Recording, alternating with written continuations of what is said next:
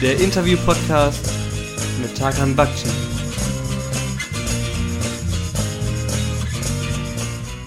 Hey, herzlich willkommen zur zweiten Folge. Ralf Kaspers hat mir die große Ehre erwiesen und ist vorbeigekommen. Wir haben ein wenig gequatscht und Tee getrunken und über ähm, seinen Werdegang gesprochen. Ralf ist, äh, für alle, die nicht kennen, äh, Moderator beim WDR, wo er sehr viele Wissenssendungen moderiert. Unter anderem eine Sendung, die mich meine gesamte Kindheit lang begleitet hat. Äh, Wissen macht A. Da ist er der witzige, lange mit der großen Brille. Ähm, er ist aber auch bei der Sendung mit der Maus zu sehen, da erklärt er die Welt und ab und an springt er auch für Kollege Ranga Yogeshwar ein und macht dann aus dem Format Quarks und Co. das Format Quarks und Kaspers. Ich war ein bisschen aufgeregt, ein bisschen sehr aufgeregt, um ehrlich zu sein, als Ralf vorbeigekommen ist, ähm, weil ich ihn eben schon aus dem Fernsehen kenne, seitdem ich überhaupt das Fernsehen kenne. War dann aber doch ein sehr entspanntes Gespräch. Also wir haben uns einen schönen Tee gemacht und äh, wirklich sehr gemütlich miteinander gesprochen.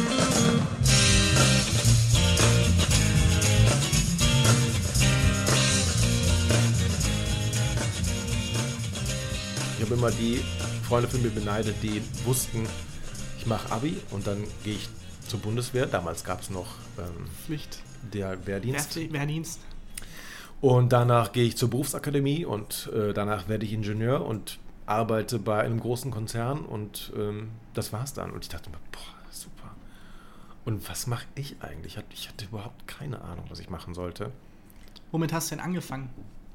Also nicht im Medienbereich, sondern man, also wenn ich nicht weiß, was ich machen soll, dann fange ich irgendwo mit an und Mhm. probiere es mal aus. So mache ich es inzwischen auch. Und womit hast du angefangen, was auszuprobieren? Ich war damals in einer in einem Galvanisierungsbetrieb, Was ist denn ein Galvanisierungsbetrieb? wo Metallteile galvanisiert werden. Das, Das- klingt äh, sehr komplex. Ja, das ist so ein, ich glaube, elektrochemischer Prozess, wo die Metallteile mit ähm, einer bestimmten Schicht von wahrscheinlich auch Metall überzogen werden. Und du musst eben so kleine Metallteile, also wie Ringe oder irgendwas, Henkel, auf ein, auf ein Gitter stecken und das Gitter kommt dann in dieses Galvanisierungsbad. Und da, da Leute gearbeitet haben, die alle fünf Köpfe kleiner waren als ich, waren eben auch die Gitter so gebaut, dass die gerade stehen konnten, aber ich musste Muss ich mal bücken. Das stimmt. Ich dachte übrigens immer, Shari wäre unglaublich klein. Aber du bist einfach nur sehr, sehr groß. Ja, das, das ist so groß nicht, aber ich stehe meistens breitbeinig da im Studio und dann fällt es nicht so auf. Und dann hast du die Gitter galvanisiert mit so einem Hebel einfach und dann hat sich das runtergesenkt und dann Nee, ich musste nur die. Sachen auf die Gitter draufstecken und der Rest so. lief dann automatisch. Okay. Das war so eine, das war ein so ein Ferienjob. Dass das nicht dein Traumjob war? Hm, Ich habe doch, ich habe von geträumt. Es hat nicht lange gedauert und ich hatte treu, ich habe davon nachts geträumt. Das ist echt fürchterlich gewesen. Und Oh da Gott. wusste ich, das will ich nicht mein Leben lang machen. Manchmal träume ich, dass ich noch für eine Arbeit lernen muss. Und dann schreibe ich die und ich denke, scheiße, ich habe wieder nicht gelernt. Und dann wache ich auf und merke, oh geil, ich habe noch Zeit. Und merke dann beim Aufwachen, scheiße, die Arbeit ist heute. Und das ist auch nicht so toll. Äh, tiefe Wunden, psychologische Wunden Mhm. aus der Schulzeit. Aber wo waren wir stehen geblieben? Bei der Galvanisierung. Also du hast Nee, das was als- ich sonst gemacht Ach so, habe. genau. Ferienjob gemacht, gemerkt, war nichts. Ich habe sonst auch total viel gejobbt und Aber du hast ja nicht, hast du gejobbt mit dem, mit dem Kopf von wegen, ja, ich jobbe jetzt, um zu finden, was Nee, ich, nee. halt, weil ich, um Geld zu machen. um Geld zu Also, machen. um über die Ferien zu kommen. Ja, um mir dann irgendwelchen Kram zu kaufen, von dem ich nicht mal mehr weiß, was es war. Schlimm eigentlich. Und dann wollte ich sowas machen wie Design. Ich wollte Design studieren. Ja, das passt ja auch mehr oder weniger in die Richtung. Ja, ich bin immer noch fasziniert von deinen Ferienjobs. Ralfs lustige Ferienjobs. Mhm. Äh, kannst du noch ein, zwei nennen, die du gemacht hast? ja, ich war in einem Schlachthof, Schlachthof. aber- weil ich was mit Tieren machen wollte. Nein, das ist ja geil. Ja. Und, ähm, aber es war auch echt ein Knochenjob. Es war richtig hart. War der Wortwitz ein Knochenjob? Ach so, nee, das war. Der war jetzt aus Versehen. Ja, ich bin sehr wortwitzaffin. Ich äh, sehe manchmal Wortwitze, wo keine sind. Nee, das Aber war. Ähm, Sehr, sehr hart. Das tut aber, glaube ich, auch ganz gut, mal hart zu arbeiten, bevor man dann in die Medienwelt geht. Dass Ja. man wenigstens weiß. ähm, vielleicht kommt da auch meine, meine Vorliebe für, für Splatterfilme Oder vielleicht war die Vorliebe vorher und ich bin dann zum Schlachthof, das weiß ich gar nicht. Splatterfilme, apropos, ich habe mir wurde gezwitschert, dass du auch ein großer Metal-Fan warst und vielleicht auch bist. Heavy Metal? Ja, es geht. Also doch, ich habe schon, es war nicht Heavy Metal. Also über die Iron Maiden Leute habe ich eher immer gelacht, aber das, ich habe eher so die, die andere Art von Metal gehört. Sowas wie, also früher Metallica fand ich super oder Anthrax und danach. Ja, Finde ich immer noch super. Ja, ist immer noch gut. Und dann habe ich viel sowas wie Dead Kennedys gehört. Oder. Hat mir leider nichts. Das ist eher Punk dann. Oder Minor Threat. Das Bild ist, war das, hat sich das mit deiner Zeit im Schlachthof überschnitten? Nee, das war davor. Schade, das Bild ist schön, wie du im Schlachthof laut Mhm. Metal hörst. Nee, nee, das war davor. Ich hatte mal ähm, für mein Praktikum, das hatte ich mein Sozialpraktikum während der Schulzeit im Altenheim oder Altersheim. Altenheim, Altersheim gemacht. Wahrscheinlich Boah, geht beides. Geht beides wahrscheinlich. Altenheim klingt irgendwie abwertender. Im Altersheim gemacht. Und ich hatte, bin da hingegangen und dachte, ja, ich spiele mit den alten Menschen Schach und dann, das wird ganz toll. Nee, das war gar, gar, gar nicht so. Also es war trotzdem sehr, sehr toll, hat mir sehr die Augen geöffnet, aber ähm, auch, da gab es halt auch viele Demenzkranke und auch das erste Mal, dass ich mit dem Tod in Berührung kam, Mhm. äh, war unglaublich äh, bereichernd und unglaublich ähm, augenöffnend. Und ähm, deswegen finde ich es, glaube ich, ganz gut, wenn man durch ein paar Jobs strudelt und durch ein paar Lebenswelten, in die man sich sonst normalerweise nicht begeben würde. Auf Wie zum Beispiel Fall. im Schlachthof. Das erweitert auf jeden Fall deinen Horizont. Ja. Deshalb war es auch gut, dass, also ich finde es ja schade, dass es was wie Wehrdienst nicht mehr gibt. Oder Zivildienst, besser gesagt. Weil, Finde ich auch schade. Ähm, andererseits, ähm, na doch, ist schon schade. ist total schade. schon Ich schade. meine, guck, du hast jetzt G8, bist vielleicht mit 17 fertig. Ich bin mit gerade 18 geworden, bin ich fertig gewesen. Und dann müssen deine Eltern noch mit zur Uni kommen, um irgendwie Sachen zu unterschreiben. Das zum Glück nicht, aber ähm, es war immer bei den Vorbi-Feiern sehr, sehr hart, wenn viele Leute nicht mitfeiern konnten, ähm, weil die halt noch nicht 18 waren. Und dann gab es diese Mutti-Zettel, die man unterschreiben lassen muss Ja. von dem Elternteil. Und dann darf man auch nur bis 12, es sei denn, man hat irgendjemanden, der auf einen aufpasst und so. Und sowas merkt man sich ja. Und man merkt, dass man immer irgendwie beaufsichtigt werden muss. Und ich glaube, das schleppst du dein ganzes Leben mit und bist dann froh, wenn es immer jemand gibt, der dich beaufsichtigt. Das ist jetzt meine große Ja. Verschwörungs... Bei mir hat es, also ich bin ja auch noch sehr, sehr jung, äh, genau andersrum gewirkt. Ich bin halt mit 18 dann auch ausgezogen und dann instantly musste ich halt auf einmal Staubsaugen, das Klo putzen. Ich wusste, also ich wusste schon, dass man das Klo putzen muss. Aber, ich wusste Aber nicht so oft. aber nicht so oft. Ähm, wird auch eh wieder dreckig. Und ähm, ja, das hat, äh, glaube ich, dazu ge- beigetragen, dass ich halt sehr, sehr schnell, sehr, sehr viel erwachsener geworden bin, als ich es dann gewesen wäre, wenn ich dann eben noch zwei Hm. Jahre in der Schule rumgehangen hätte. Könnte auch sein. Aber gerade deshalb, also weil man so früh aufhört, spricht echt nichts dagegen, dann noch ein Jahr irgendwas Gemeinnütziges zu ja. machen. Das stimmt. Kann man ja auch so machen. Die ganzen freiwilligen FSJ. FSJ. FSJler. Äh, wo hast du denn deinen Sozialdienst geleistet? Dein in? Bonn-Tannenbusch. Bonn-Tannenbusch. Bonn ist südlich von Köln. Ah, Ich dachte, das wäre ein eigenes, eigenes Nee, und. Tannenbusch ist so, eine, ähm, so ein Viertel von Bonn. Ich, äh, guck mal, das ist so weit weg ist es mit meinen Geografiekenntnissen, dass ich dachte, Bonn-Tannenbusch wäre ein real existierender. Klingt auch gut. Bonn Bonn-Tannenbusch. Bonn-Tannenbusch. Die 13 bis nach Bonn-Tannenbusch. Und was hast du in Bonn-Tannenbusch gemacht? ISB. Das steht für individuelle Schwerstbehindertenbetreuung. Das heißt, ähm, in dem Studentenwohnheim gab es zwei Mädchen, das waren Zwillinge, die hatten beide spinale Muskelatrophie. Das heißt, die, ähm, es gab keine Übertragung der Nerven zu den Muskeln. Das heißt, die Muskeln konnten sich, wurden, konnten sich nicht bewegen und ähm, haben sich abgebaut. Und ähm, die konnten im Grunde eigentlich nur noch so den Finger bewegen, mehr oder weniger. Also sonst war da echt Nicht viel los. nicht viel los. Und die saßen in Elektrorollstühlen. Ähm, die eine war ein bisschen bewegungsunfähiger als die andere. Beide haben äh, studiert, Jura und Psychologie. Und äh, hatten halt so Elektrorollstühle, mit denen die sich halt fortbewegt haben. Wie alt warst du da? Also es war nach der Schulzeit. Ja, Dann? genau, da war ich dann 18 oder so. Also wusstest immer noch nicht, was du machen Nee. willst. Okay. Und das, das war super, weil die hatten so eine rund um die Uhr Betreuung. Mhm. 24 Stunden lang, sieben Tage die Woche.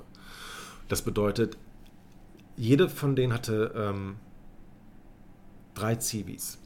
Also Ilona hatte drei und Claudia hatte drei und ähm, so hießen die beiden.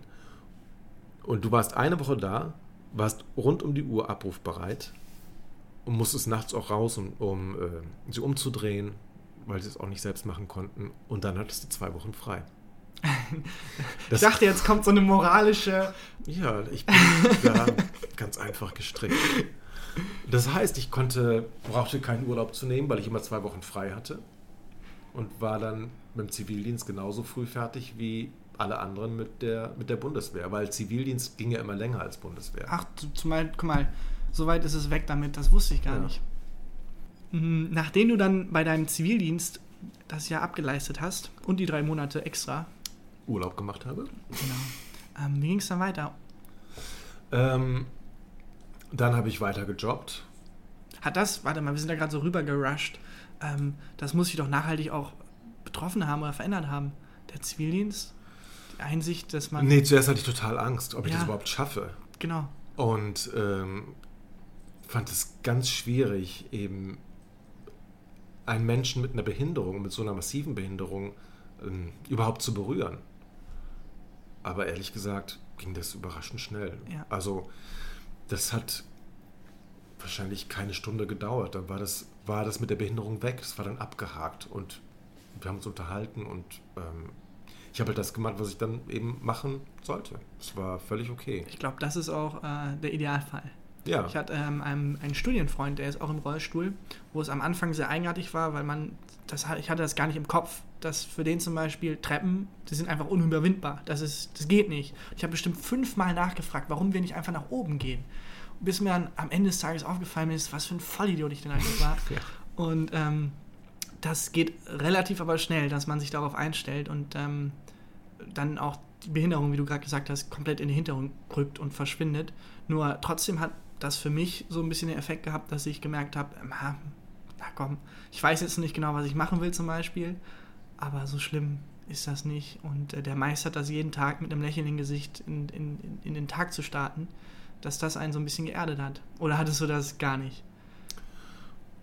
Was mir einfach aufgefallen ist, ist, dass ähm, wie man, also wie, wie selbstverständlich man miteinander umgehen kann. Und das bei vielen Leuten ist es ja so, wenn, wenn sie jemanden sehen, der, der irgendwie im Rollstuhl sitzt oder sonst eine Art von Behinderung hat, dann ähm, haben die Angst, was falsch zu machen. Was ja auch verständlich ist, weil es eine ungewohnte Situation ist. Und da habe ich halt gelernt, dass es es ist erstmal okay, Angst zu haben, aber es ist auch okay, dann einfach ähm, drauf zuzugehen und zu gucken, was passiert und, und, und wie es sich entwickelt. Und dann festzustellen, dass, ähm, ja, egal was jetzt bei deinem Körper nicht stimmt, du trotzdem Mensch bist und mit allen Vor- und Nachteilen, die es so gibt als, als Mensch. Genau, das ist auch wichtig. Es gibt auch Leute, die sind im Rollstuhl und das sind trotzdem Arschlöcher. Ja, Man ist ja einer hat mit dem anderen nichts zu tun. exakt. Wie hat es sich denn bei dir entwickelt? Wie lief es denn nach dem Sozialdienstjahr weiter? Ähm, Was hast du gemacht? Nach dem Zivildienst habe ich rumgehangen weiter und so ein paar Jobs gemacht. Und irgendwann meinte meine Mutter, Ich wollte gerade sagen, also meine Eltern hätten direkt gesagt, Mensch Junge, du bist jetzt schon fünfeinhalb Jahre hier bei uns zu Hause. so ungefähr war es auch. Es Ja. waren keine fünfeinhalb, es waren vielleicht fünf, ein Viertel. Und dann meinte meine Mutter, es geht so nicht weiter. Du kannst nicht die ganze Zeit von meinem Geld leben. Ähm, du musst jetzt mal irgendwie was machen. Und ich hatte mich zwischendurch versucht, hatte ich, ähm, ich hatte versucht, mich zu bewerben bei, bei so Fachhochschulen und Universitäten, um Design zu studieren und bin da kläglich gescheitert. Warum Design? Was war da dein. Einfach weil du es gerne machst? Oder weil du dachtest, Mensch, ich werde der nächste ähm, Designstar? Ehrlich Was war da gesagt- der Antrieb? Also der Antrieb war, würde ich mal vermuten, Ansehen. Ansehen? Ja, Ansehen. Dass Leute sagen, boah, der ist so toll. Ich dachte schon wieder, es wäre ein Wortwitz. Ansehen, Design. Leute, sich das ansehen. Natürlich war das ein Wortwitz, aber Gut. ich versuche dieses ganz subtil reinzupacken. Also im Grunde war es echt so, ähm, dass alle sagten, boah, das ist so cool, wenn man sowas machen kann. Und deshalb wollte ich das machen. Total bescheuert, ehrlich gesagt.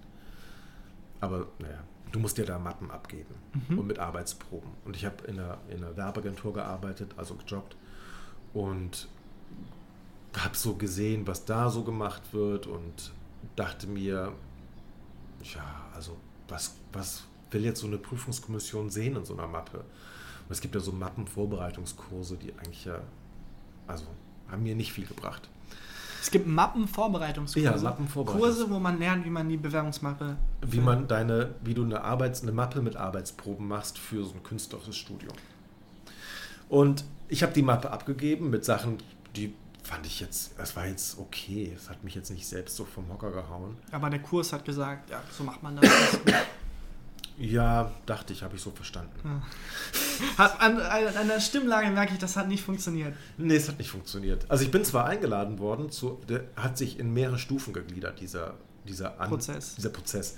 Ähm, erstmal Mappenabgabe, dann aufgrund der Mappe wirst du eingeladen zu einer Klausur und da war es dann so aufgrund der Klausur, der Wie Ergebnisse. schreibt man denn eine Designklausur? Du gehst dahin und bekommst eine Aufgabe, die du eben dann zeichnerisch lösen musst. Ah, kannst du gut zeichnen? Super Voraussetzungen für ein äh, Designstudium. Ja, genau. Und bei dem Gespräch mit der Prüfungskommission bin ich dann beim ersten Mal dann durchs Raster gefallen. Aber ich dachte mir, hey, das ist super, wenn ich jetzt schon beim ersten Mal so weit gekommen bin, dann ist beim zweiten Mal, wenn ich das jetzt nochmal mache, mache ich einen Durchmarsch. Natürlich, ich war total von mir überzeugt. Und habe mir wieder überlegt für die nächste Mappe, okay, was, was wollen die gerne sehen? Und ich habe versucht, den Geschmack von denen zu treffen und versucht, irgendwie das so zu machen, dass ja, es für die anscheinend schön ist, dachte ich mir. Und ich bin nicht mal zu dieser Klausur eingeladen worden. Also es war so ein richtiger, so ein Epic Fail. Ganz schlimm. Es war so ätzend. Ich war so sauer. Ich weiß gar nicht, auf wen ich sauer war. Wahrscheinlich auf mich auch.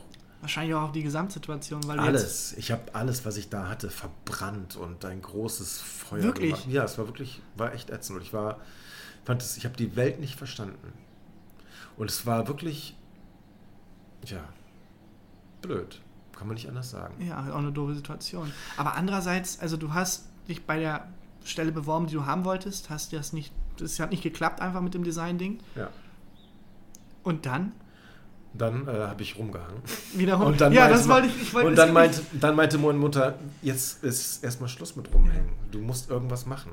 Es gibt nämlich, glaube ich, zwei Arten, wie man da, äh, was da an streng gezogen werden kann. Wenn ich zum Beispiel eine Abfuhr kriege, dann habe ich so eine jetzt erst recht, so eine Trotzeinstellung einfach. Habe ich auch gemacht mit dem Verbrennen. Da habt ihr, das habt ihr davon. Nichts für die Nachwelt. Ja, gut. Das stimmt. Das ist auch eine Trotzreaktion. Ja, auch manchmal sehr ungesunder Trotz, wenn Ja. ich dann Dinge mache, die ich auch selber gar nicht mehr toll finde, wo ich aber denke, doch, jetzt erst recht, jetzt kriegt ihr ganz viel davon von mir. Ähm, ja, und bei dir war die zweite Möglichkeit ist halt zu sagen, ah, verdammte Scheiße. Ja, genau. Fuck it, Rückzug. Rück- Und und jetzt äh, habt ihr, das habt ihr jetzt davon. Ja. Jetzt, Chance verpasst. genau.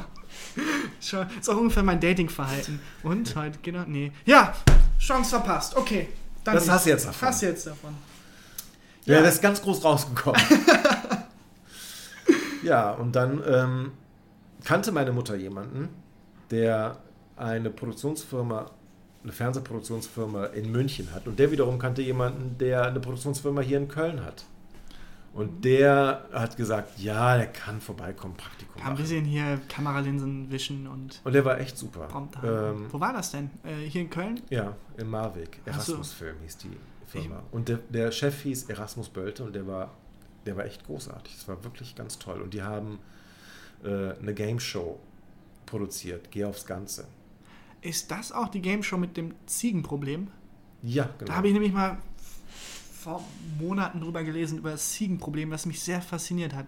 Ähm, der ist, glaube ich, aber auch ein englisches Original, oder amerikanisches genau, Original. Let's Make a Deal. Hieß Let's das. Make it. Also, Es gibt drei Tore Am und Ende, hinter, in der Endrunde. genau, und hinter einem Tor ist ein, ein Hauptgewinn und hinter zwei Toren sind Ziegen, glaube ich, oder? Also bei uns war es so, es gab einen Hauptgewinn, es gab einen Zong, das war die Niete, das war so eine rote Ratte, so eine Stoffratte, die man dann mit nach Hause Der nehmen Zong. konnte. Mhm. Und dann gab es so, so einen mittleren Gewinn, der so, ja. Das Ziegenproblem dreht sich auf jeden Fall darum, dass ähm, der Moderator, du wählst eine der drei Türen auf, der Moderator macht die Tür auf, wo es nicht hinter ist und dann darfst du dich nochmal neu entscheiden. Und die Also, Frage ist, genau, entscheidest du dich jetzt um oder bleibst du bei deiner Wahl? Was ist mathematisch sinnvoller? Hat irgendjemand mal in so eine mathematische Zeitschrift halt geschrieben und der Mathematiker in dieser Zeitschrift meinte auf jeden Fall umentscheiden, das ist mathematisch sinnvoll. Wo der auch denkt, hm, komisch, warum ist das jetzt sinnvoll? Wahrscheinlichkeit. Aber Wahrscheinlichkeitsrechnung, ja. Ja, das sind so Dinge, über die ich mir dann nachts Gedanken mache. Ja.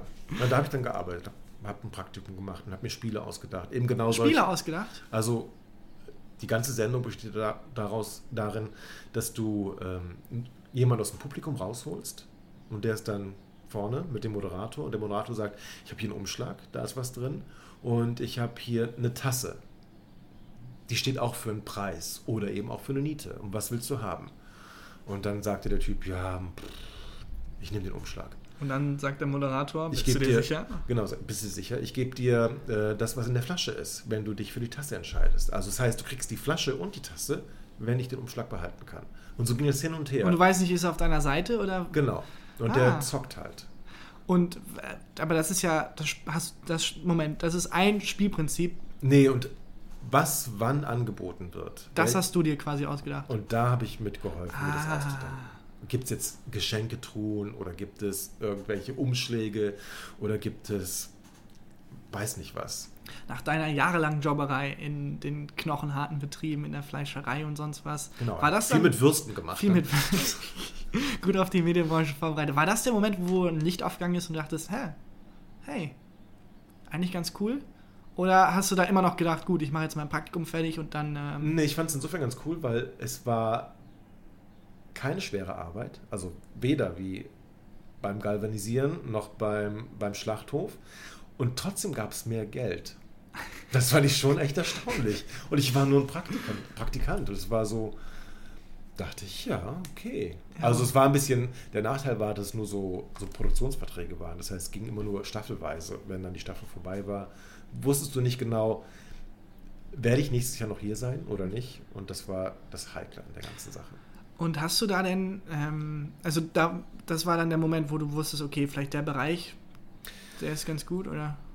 Weil ich versuche gerade gedanklich zusammenzubekommen, wie es von dem Spielemacher, der sagt, ja cool, ich mache jetzt, denke mir Spiele aus, zu der, ähm, zu der Menschen kommt, der mir im Fernsehen die Welt erklärt. Lizenzgeschäfte. es war so, dass Erasmus Film wurde aufgekauft von Grundy. Das Grundy ist, ich glaube, eine australische Produktionsfirma gewesen. Und Grundy stand in Konkurrenz zu Fremantle. Fremantle war, glaube ich, eine britische oder amerikanische Produktionsfirma. Das waren Konkurrenten auf dem Weltmarkt der Fernsehkonzepte.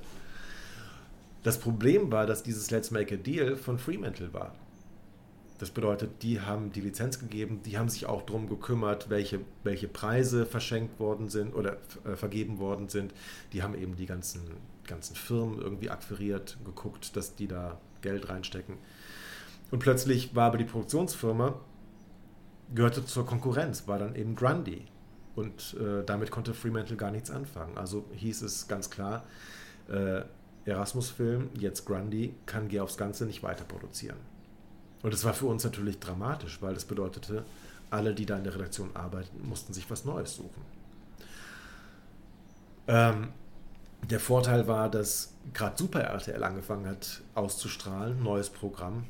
Und die brauchten eben so, so Füllsendungen, weil die noch nicht so viel Werbung verkauft haben, damit da nicht nur schwarz gesendet wird. Und ähm, ich war zufälligerweise auf einem Video drauf, was jemand von Super RTL gesehen hat und meinte, ach, der wäre doch eigentlich ganz gut für, Aha. für das eine war die gedankliche. Brücke, weil das hört sich nicht so an, als wenn du da gestanden hättest, dir Spiele ausgedacht und die ganze Zeit so Mindmaps gemalt hättest, wie komme ich ins Fernsehen, wie komme ich vor die Kamera. Nee, Da, also du hast dich, du wurdest quasi einfach entdeckt. Ja, und dann Ah. habe ich so ein Tiermagazin gemacht für Super RTL. Das war zuerst nur fünf Minuten lang, eben so ein Füllprogramm. Aber das hat auch keiner geguckt. Das war echt super. Es war so unter Ausschluss der Öffentlichkeit. Ja, Das ist doch ganz gut Und umzugehen. es hat auch genau die gleiche Produ die Produktionsfirma gemacht, die eben Geh aufs Ganze gemacht hat. Das heißt, für mich hat sich nicht viel geändert. Ich konnte in dieser Firma bleiben, habe nur das Büro gewechselt und so ein bisschen Ja, und du bist den vom, Job gewechselt. und du bist vom Praktikanten zum, zum Angestellten. Ähm, nee, es waren auch immer noch Staffelverträge. Aber ich war nicht mehr Praktikant, Aber aber, ich war Praktikant. dann im Grunde Redakteur und äh, habe hab geschrieben und habe vor der Kamera dann äh, die Sachen Ja, moderiert. das ist ein Job. Ja. War das der Moment, wo du dachtest, geil, Mama, guck mal, ich habe was gefunden, oder bist du da gedanklich auch immer noch, okay, nächste Staffel, mache ich was anderes. Genau, das war war, immer war noch immer so. noch gedanklich Ja. sehr kurz. Und umgekehrt, meine Mutter, wenn die mich mal nicht gesehen hat im Fernsehen, hat sie immer gefragt, haben Oh. die dich rausgeschmissen? es, ist, es, ist, es ist vorbei. Es läuft nur wöchentlich. Mann. Ah. Ja. Und dann wurde aus der Sendung eine 20-Minuten-Sendung und wurde so langsam etabliert. Und das war ganz nett. Und ähm, das ging dann, ich glaube, zwei Jahre bis Ende 97. Äh, und dann hat Super RTL sich irgendwie neu, Aufgestellt. neu aufgestellt und da war dann kein Bedarf mehr für die Sendung und wahrscheinlich war es auch dann, hat sich dann aus, ausgesendet irgendwie. Ja, und dann hast du die Sendung gewechselt einfach. Nee, dann habe ich, äh, dann dachte ich, hey, das ist super, dass es aufhört. Dann kann ich mich jetzt auf mein Studium konzentrieren. Was war denn dein Studium? Also eine, eine Bekannte oder eine Kollegin von mir, die wollte sich ähm, bewerben bei der Kunsthochschule für Medien Mhm. hier in Köln. Und hatte irgendwann mal so Bewerbungsunterlagen dabei. Und dann habe ich mir das angeschaut und dachte, oh, das klingt ja Hey, du hast dich durch deine Karriere durchgeschlufft einfach. Total. Das ist Wahnsinn. Das ist unglaublich schön zu hören. Und ich habe die Sachen gesehen, Weil- die sie mitgebracht hat. Und ich kannte auch die Schule und fand es total super, was ich da mal gesehen habe. Ähm, aber hatte niemals wirklich in Erwägung gezogen, da zu studieren, weil das damals nur so ein, so ein Aufbaustudiengang Mhm. war. Die hatten nur Postgraduierte. Aber als sie sich beworben hat, fing das an mit den, mit den grundständigen Studiengängen. Das heißt, du konntest da auch Grundstudium machen und so. Also genau das Richtige, weil ich ja vorher noch nie was gemacht habe. Aber es ist unglaublich schön zu hören, eben weil ich irgendwie so ein bisschen das Gefühl habe, dass es jetzt so ist, dass man in der Grundschule schon festlegen muss, was man macht und wo man hinkommt und sonst nicht erfolgreich ist. Und wenn du mir jetzt sagst, hey Mensch, ähm, habe das halt gemacht, weil ich das gerne mochte, habe ich das da gesehen, das klang interessant, mal ausprobiert. Äh, das ist sehr beruhigend und sehr schön zu hören. Es gab nur einen Haken, ich musste auch eine Mappe abgeben. Ach, schon wieder die Mappe. Und Aber diesmal mit einer anderen Strategie. Und oder? ich hatte mir geschworen, nie wieder so einen Scheiß zu machen wie eine Mappe. Das war so ein bisschen. Ja, aber diesmal dann hast du diesmal dann gesagt, scheiß auf den Vorbereitungskurs, ich mache das jetzt, wie ich es will. Ja, genau. Ah. Also ich habe gesehen, ich habe natürlich für mich noch einfach so während der ganzen Zeit Sachen gemacht. Also, aber ohne den Hintergedanken, dass ich das jemandem zeigen müsste, sondern einfach nur für mich. Und ähm, habe mir gedacht, ach, das kann ich einfach schön zusammenstellen. Meine Sachen, die so hundertprozentig ich waren. Und bearbeite noch die Aufgabe, die gestellt worden ist, gebe das ab. Und wenn das klappt, dann ist es super, weil dann habe ich mich nicht verstellt und bin trotzdem angenommen worden. Und wenn es nicht klappt, dann ist es auch okay, weil dann passt es vielleicht nicht, weil ich mich nicht verstellt habe. Da musst du halt nicht mehr im Garten die Mappen verbrennen, weil du denkst, hey, ja, aber das ist dann warum? okay, weil dann ist es vielleicht auch nicht. Hat es denn dann geklappt? Ähm, ich wusste, dass es auch Gespräche gibt mit der Prüfungskommission und ich wusste auch, wann die waren und ich hatte keine Einladung bekommen. Oh. Und ähm, habe dann zwei Wochen später den Brief bekommen von der Hochschule und es war schon eigenartig, die ganzen anderen Ablehnungsbescheide, die wurden per Einschreiben verschickt, weil das was Rechtliches irgendwie ist und der kam einfach so mit der Post.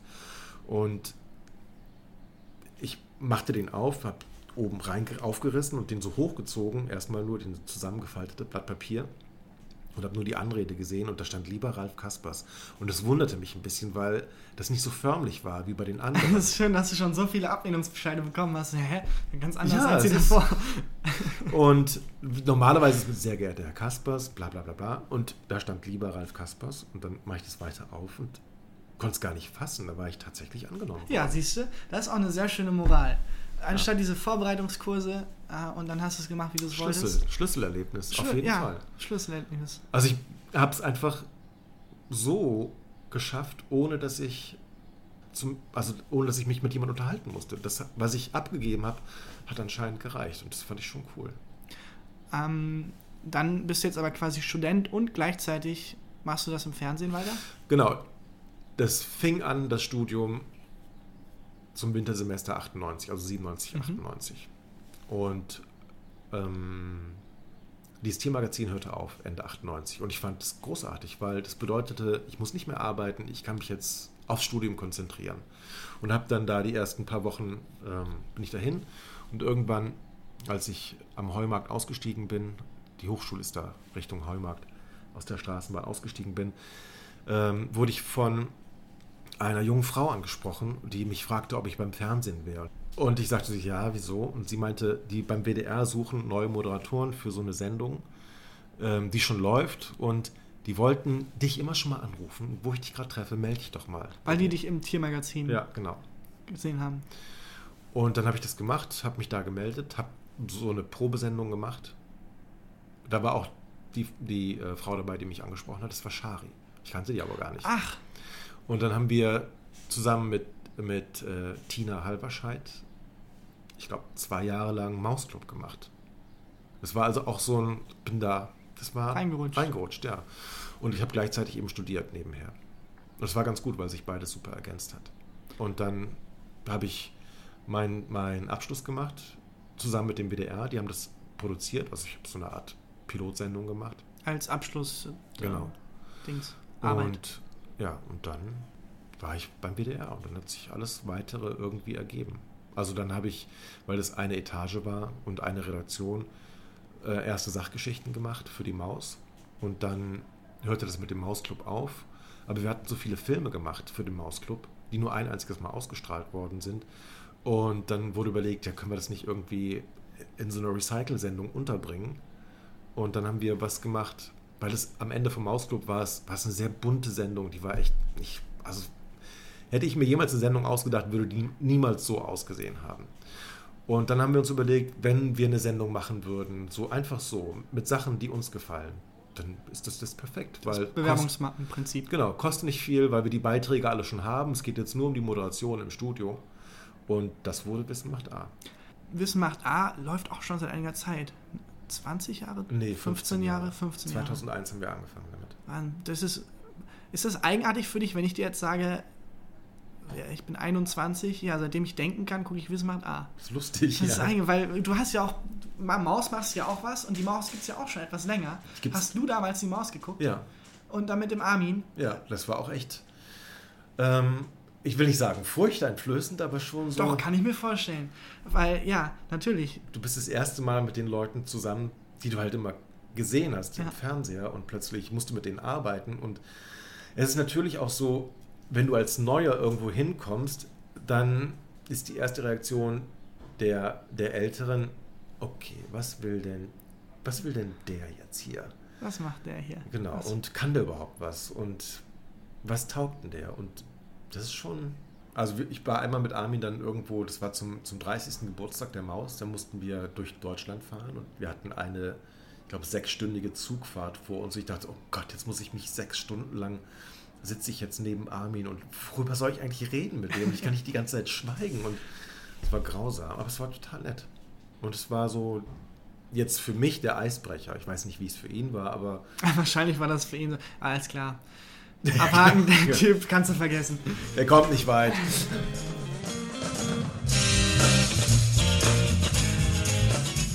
Ja, das war Ralf Kaspers.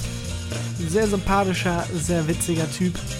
Ähm, und ein sehr, sehr netter Mensch. Man sagt ja immer never meet your idols, aber ich bin froh, dass ich ihn getroffen habe.